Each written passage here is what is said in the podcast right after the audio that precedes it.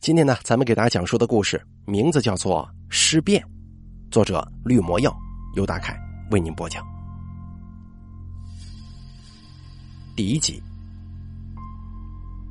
长沙的夜晚很冷，空中飘着雪，落在窗户上沙沙作响。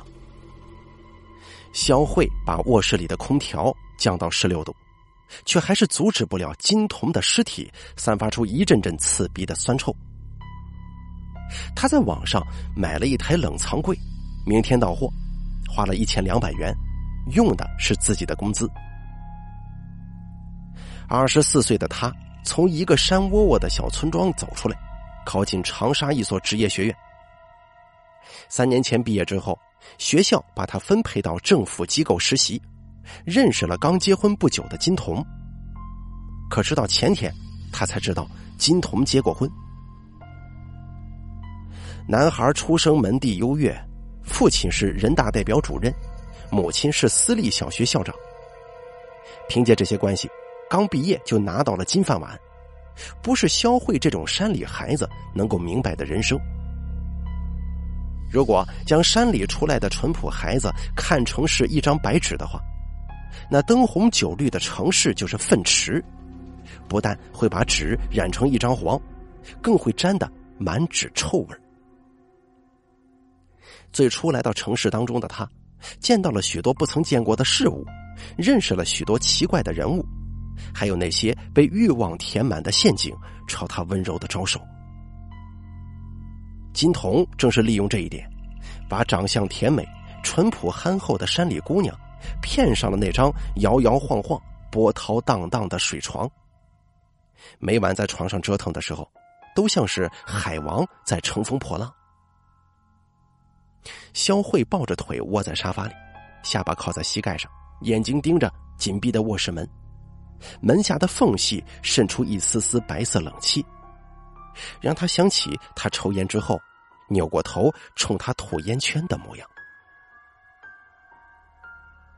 第二季，三年前，肖慧刚来到工作单位，就注意到了这个一米八三的大男孩，长得斯斯文文。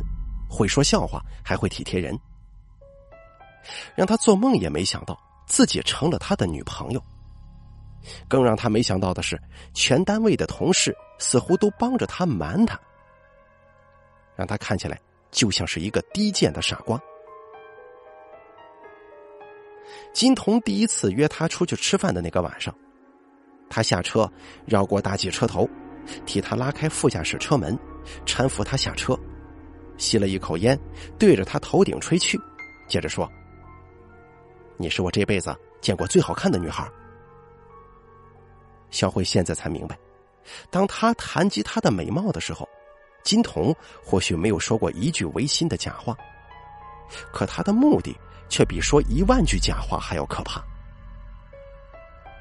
你爱我吗？他曾经问。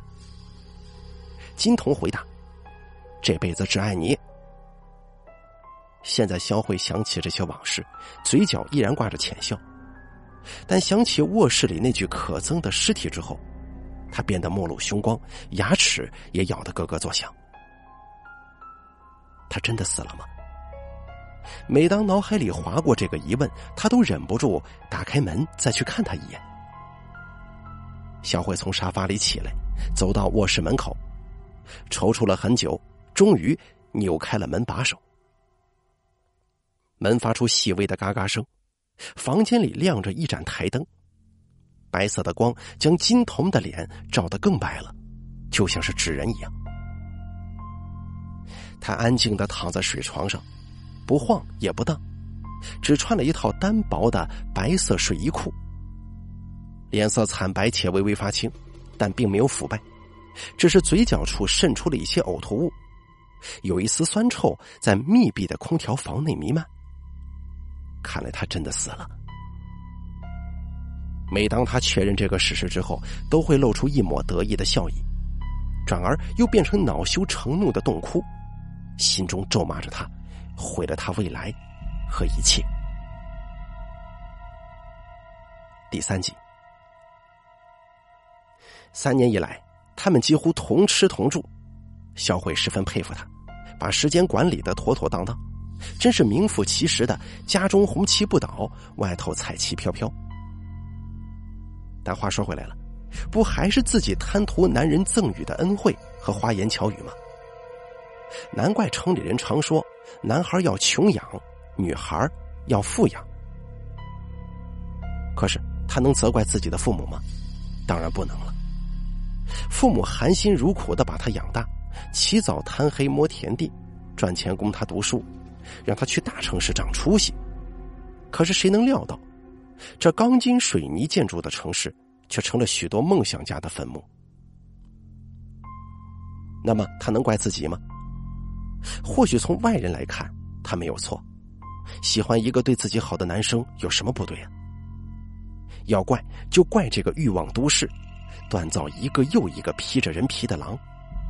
看似温顺的他们，却专门捕食浮躁不安的羊。而浮躁不安的羊吃腻了草，又想尝尝肉腥。常言道：“一个巴掌拍不响，能怪谁呢？”可接下来怎么办呢？他也不知道，只是心想：等冷藏柜到了，就让我跟他在这里继续待着吧。等想明白了，自然就知道该怎么办了。他已经两天没吃东西了，只喝了一罐牛奶。第四集，第二天来了两名快递员，一前一后把冷藏柜抬进了客厅。等快递员离开之后，他将冷藏柜推进冰冷的卧室。还好，冷藏柜的四只脚有滚轴，不然他是绝对没有力气把它推进去的。他把冷藏柜接上电，推到床沿边上。等温度降至最低以后，他费了很大的力气才把金童从床上抬进柜里。盖上盖子，关掉空调，打开窗户，仿佛他没来过似的。他有些累，躺在水床上，拿条毛毯把自己裹起来。水床摇摇晃晃，令他又想起了往昔。没过多久，他就睡着了。两天以来，这是他第一次睡着。第五集，两天前的凌晨，肖慧有些失眠，而他身边的金童睡得很香。他坐起来，越过金童，拿起床头柜上他的手机。认识三年了，这是他第一次去碰他的手机。他并没有其他想法，只是单纯的好奇他手机里有些什么。毕竟再继续发展下去，金童迟早会跟他结婚，看看自己老公的手机有什么关系呢？肖慧轻轻的抓起金童的右手，用指纹解了锁。屏幕顿时点亮，吓得他赶忙把手机藏进怀里。他点开微信，一眼看去，聊天记录全是美女头像。他逐一点开查看，发现内容不外乎是一些聊骚的话，什么“你睡了吗？我想你了，宝贝，明天有空吗？”小慧觉得身边这个官二代实在可怕，他哪里来的那么多时间和精力去做这些事情呢？他努力回想这三年，有时候他的确不在这里过夜，通常他都会说回自己家睡觉。看来这些都是谎话。小慧觉得很害怕，难道付出三年的感情全都为了狗吗？他思虑，明天早上就跟他说清楚，如果他愿意改，我就原谅他；不然，跟他闹到底。肖慧退出微信，点开一个收纳框，发现里头还隐藏着一个微信分身。他很害怕点开，因为直觉告诉他，这里头一定还有更让人绝望的内容。最后，他还是点了。聊天记录里有一个好友备注着“老婆”。他点开聊天框，从下往上翻，一直看到前年的内容。原来这个男人结过婚，还有个三岁的儿子，老婆是上市公司老板的女儿，是一个傻白甜富家千金。自己老公在外头勾三搭四，跟别的女人同居三年，居然毫不知情。这些城里人的生活真是丰富多彩呀。第六集小慧把手机放回原处直到泪水滴在腿上她才意识到此刻的自己已经泪流满面。她感觉心脏像打碎的玻璃再也无法复原。她本以为能跟电视剧里的女主角一样从丑小鸭摇身变成白天鹅那一刻，他只想报复。你毁了我，我同样可以毁了你。在老家的时候，山里过冬潮湿阴冷，通常会烧炭取暖，所以前段时间他也买了一包炭。他烧了一盆炭放在卧室里，自己也重新躺回他身边，心里想着：我得不到的人，谁也别想得到。人有时候会因为愤怒和悲伤变得不再惧怕死亡。可是，当死亡真正来临的时候，恐惧依然会激发人类的求生欲。小慧害怕了，她抓起衣服冲出卧室，猛吸了一口新鲜空气。穿好衣服之后，她来到卧室门边，对着虚掩的门内望去。金童的身体有些抽搐，似乎是中毒之后的症状。一看到他，小慧就想起那些聊天记录，就轻轻的把门带上。一屁股瘫坐在门口，直到天亮。第七集，隔天他还处于恍惚之中，有好几次都不相信自己杀了他。反复开门确认尸体在床上之后，才逐渐恢复理智。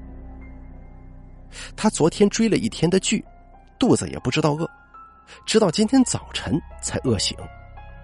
然后灌了一大瓶牛奶充饥，肚子饱了又继续枯坐，可是再也想不起昨天看了什么剧，脑袋还是乱得很。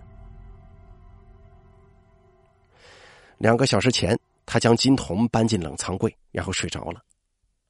此时饥饿感又把他从睡梦当中拉了回来。小慧睁开疲惫的眼睛，还以为清晨的太阳已经透过窗户洒进来。可一看时间，才凌晨三点钟，卧室里只有一盏台灯亮着，昏暗的灯光只照亮了半张床和半截冷藏柜，其他地方都漆黑一片。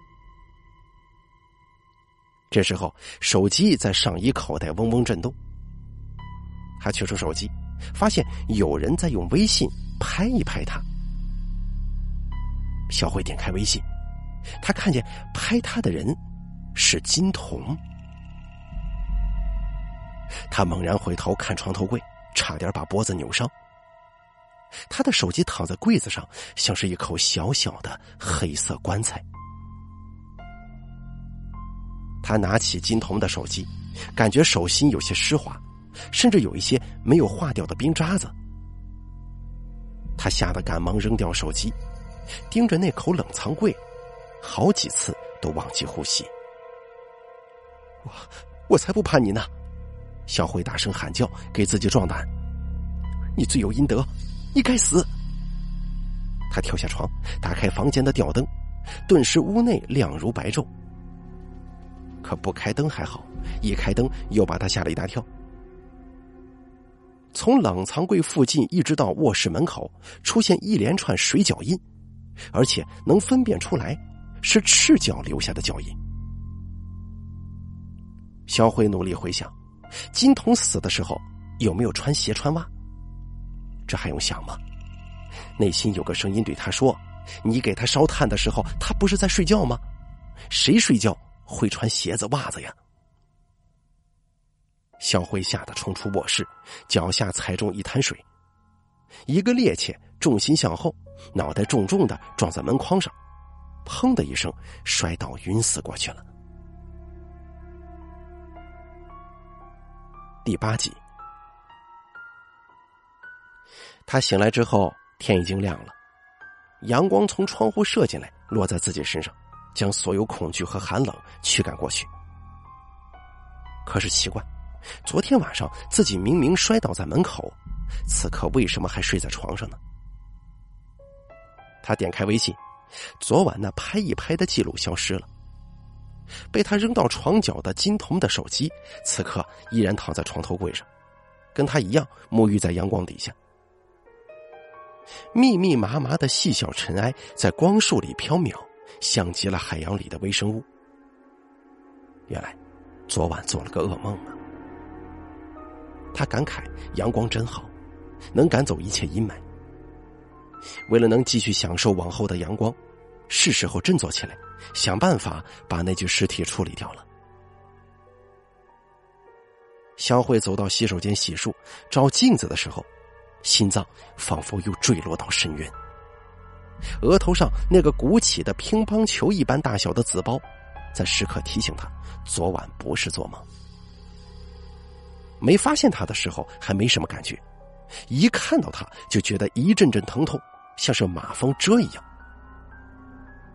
他努力安慰自己，一定是昨晚不小心摔跤撞到头了，然后自己爬上床睡觉，又做了噩梦，再加上这两天心神不定，导致记忆出现紊乱。即使这么想，他却还是从厨房拿了把菜刀，非要亲自证明这一点一样，走到卧室，借着艳阳天给自己壮胆，想也没想，就把冷藏柜的盖子给掀开了。金童笔笔直直的躺在冰柜里，五官变得有些扭曲，毛发上结了一层白色的冰。冷藏柜的电机呼呼的转动着，一股股冷气往外冒，让肖慧想起小时候妈妈第一次带她到镇上的菜市场。她站在冷冻冰柜边上，垫着脚往里头看冰冻的鲜肉。小慧拿菜刀在金童身上和脸上捅了几下，此刻他已经冻得比石头还硬了。他好奇的想：如果把他从窗户扔下去，他会像冰西瓜一样碎掉吗？他住在六楼，应该足以把他摔得稀巴烂。随后，他点了外卖，吃饱之后躺在沙发上睡了一觉。醒来时，夕阳已经暗淡下去。他瞪眼看着天边的鱼鳞云，呆看了好久，才发现自己手机屏幕一直亮着。他拿起手机看了一眼，吓得从沙发上弹了起来，盯着卧室的门。手机上有一张他睡觉时的照片，从拍摄角度看，似乎有人站在沙发旁，给他拍下了这张照片。小慧的心脏砰砰跳动。感觉都跳到了喉咙边他又怕又气，心想今晚跟你斗个鱼死网破，也在所不惜。他冲向厨房，拿了把菜刀，又折返回了卧房。此时天已经逐渐暗下来了，他打开房内的灯，走到冷藏柜旁边，掀起盖子，可发现里面竟然是空的。他慌了。双腿像是抽掉骨头一样软了下来，他站在原地，脑袋像是三百六十度监控似的转来转去，害怕眨眼间身后会出现金童的尸体。第九集，小慧跑到窗户边，背贴着墙，努力靠自己仅有的认知力去解释发生的怪事最终，他只得出两个结论。要么是自己疯了，不然就是闹鬼。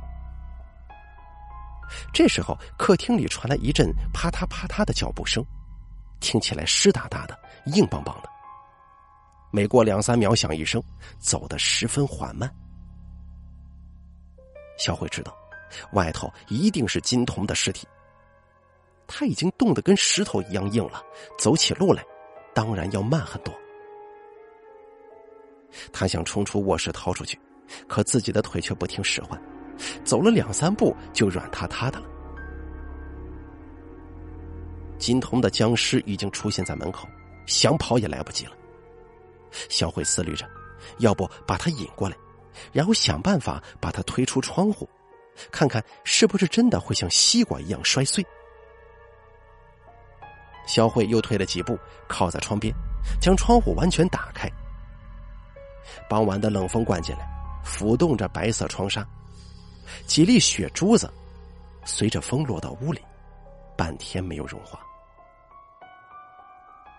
金童的尸体踉踉跄跄的走进卧室，他的肢体很僵硬，就像个机器人。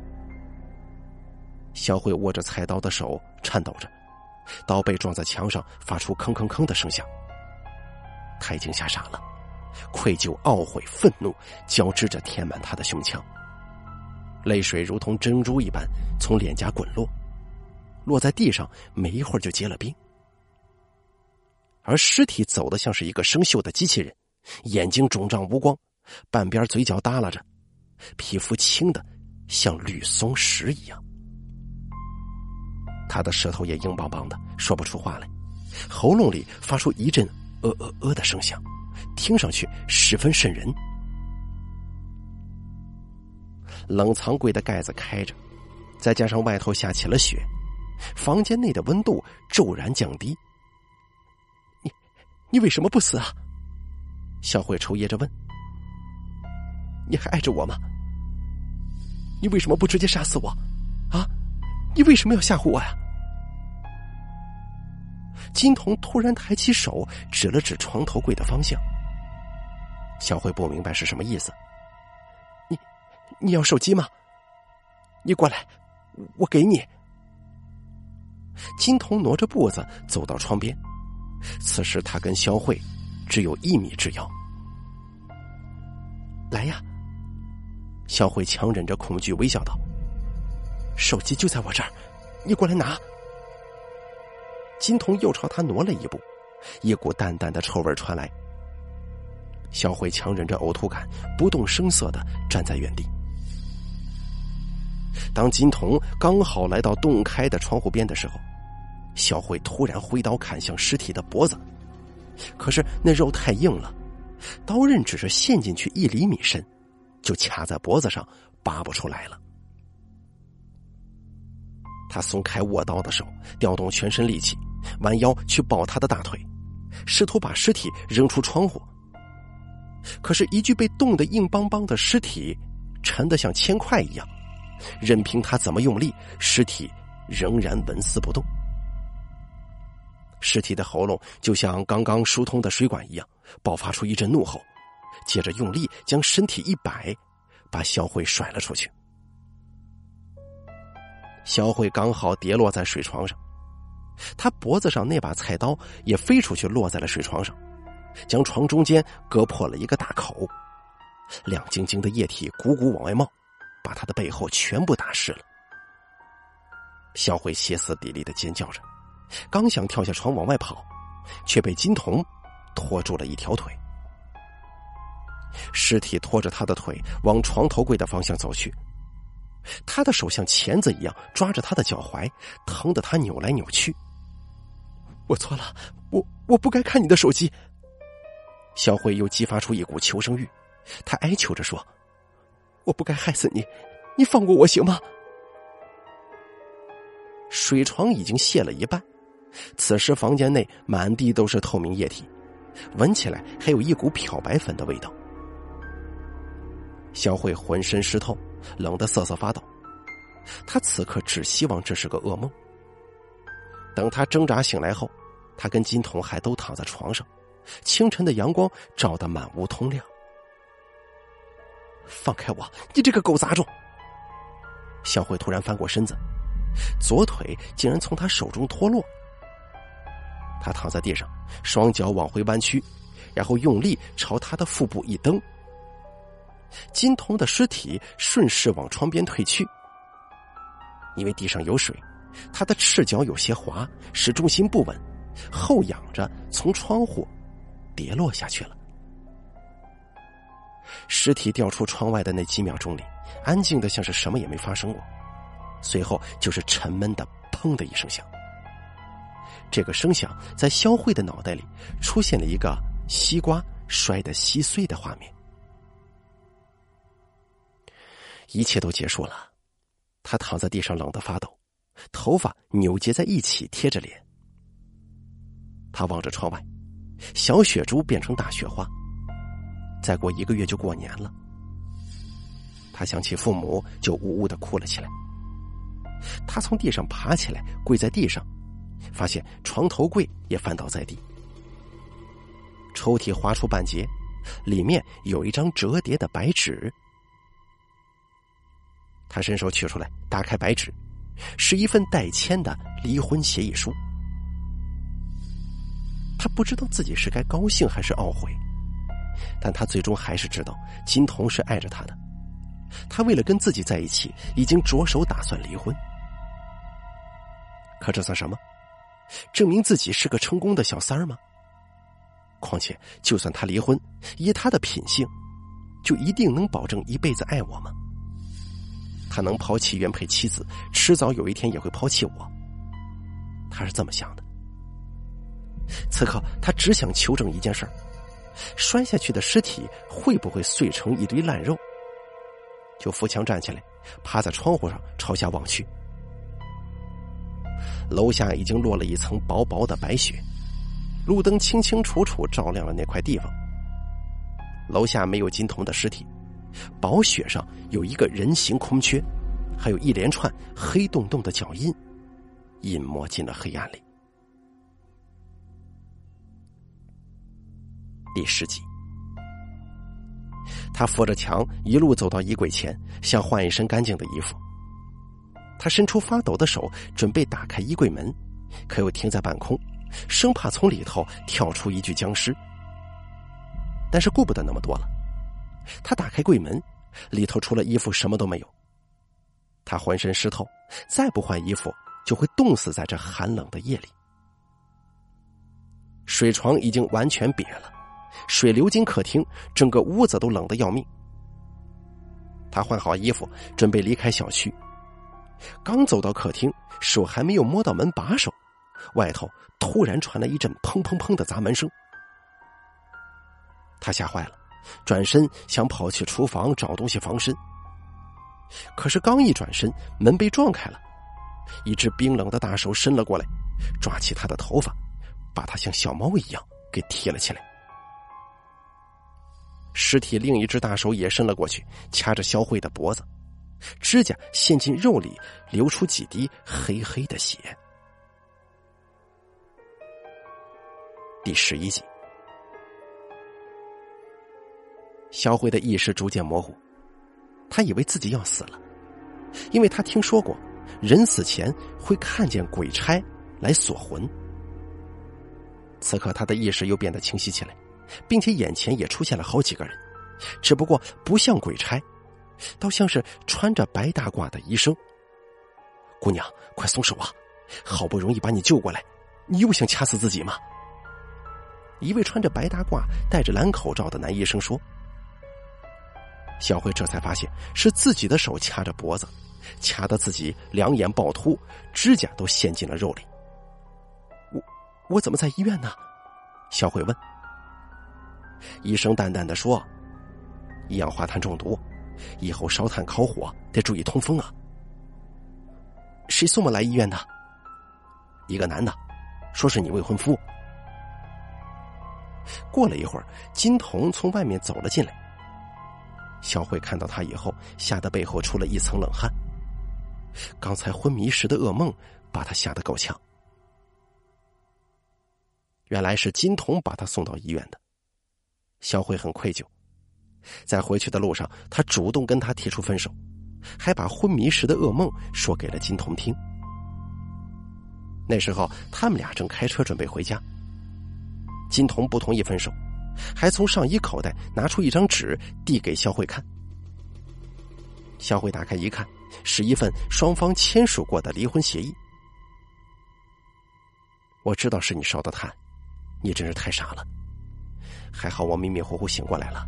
不然就得陪你一起下地狱呢。对，我是傻，所以我想分手。我都已经离婚了，再给我一次机会行吗？之前的事儿一笔勾销。肖慧又笑又哭，接着便捣蒜一般的点头答应。她实在太爱眼前的男人了。当噩梦醒来，梦里的恐惧就逐渐褪去。他已经忘记金童的尸体对他张牙舞爪的模样，也忘记自己曾经躺在尸体旁睡觉时的绝望。阳光从车窗玻璃上照射进来，落在他身上，暖暖的，很舒服。这不正是他想要的生活吗？那咱们回家吧。小慧笑着对他说。他扭过头，充满爱意的望着金童。可是他突然注意到，金童的脖子上有一条伤口，微微裂开，可是却没有血。好了，尸变的故事演播完毕，感谢您的收听。作者绿魔药由大开为您播讲。